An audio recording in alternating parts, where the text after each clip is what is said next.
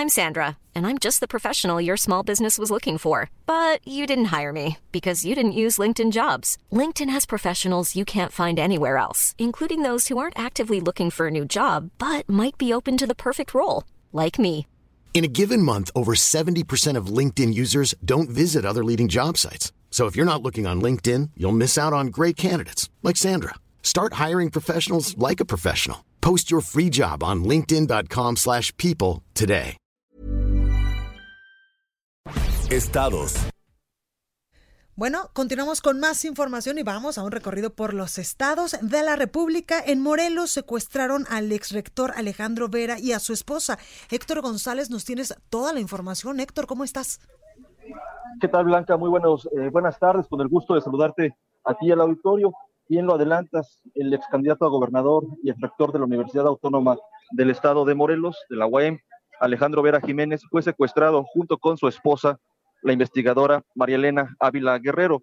De acuerdo con fuentes policíacas, la noche del miércoles, Vera Jiménez viajaba a bordo de su camioneta, acompañado por su esposa, esto en la autopista La Pera Cuautla con dirección a Cuernavaca, cuando a la altura del poblado de Huacalco, municipio de Yautepec, alrededor de las 21 horas, ambos fueron privados ilegalmente de la libertad por un grupo de personas. Entrevistado al respecto, el jefe de la oficina de la gubernatura de Morelos, José Manuel Sanz Rivera, dijo que desde las 5 de la mañana de este día, de este jueves, está en contacto con familiares de las víctimas e incluso con el poeta y activista Javier Sicilia, amigo muy cercano y ex colaborador de Alejandro Vera. Aseguró que la administración estatal hace todo lo posible por lograr la liberación de la pareja.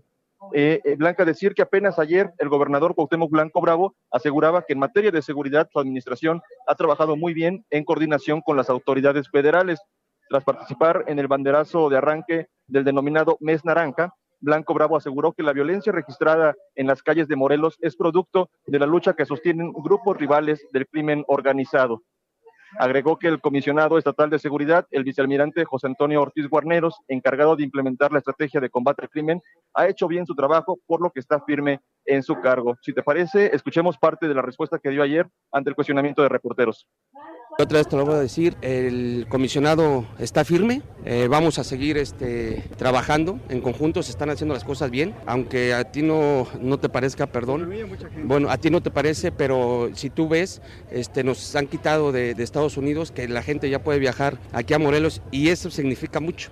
O sea, si quiere, se, significa que se está trabajando bien. Ya lo hemos, le hemos dicho, este, la pelea es entre los carteles y, y te lo vuelvo a repetir, y no voy a pactar como lo hizo el gobierno anterior.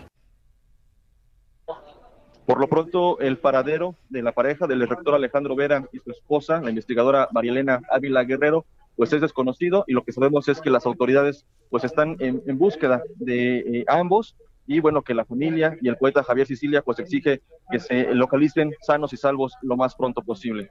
Y Blanca, es- mi reporte. Exactamente, Héctor, y es que el talón de Aquiles, uno de ellos del gobernador Cuauhtémoc Blanco, precisamente ha sido la seguridad allá en Morelos. Así es, uno de los temas que eh, no ha podido resolver esta administración es justamente el de la inseguridad, el de la violencia.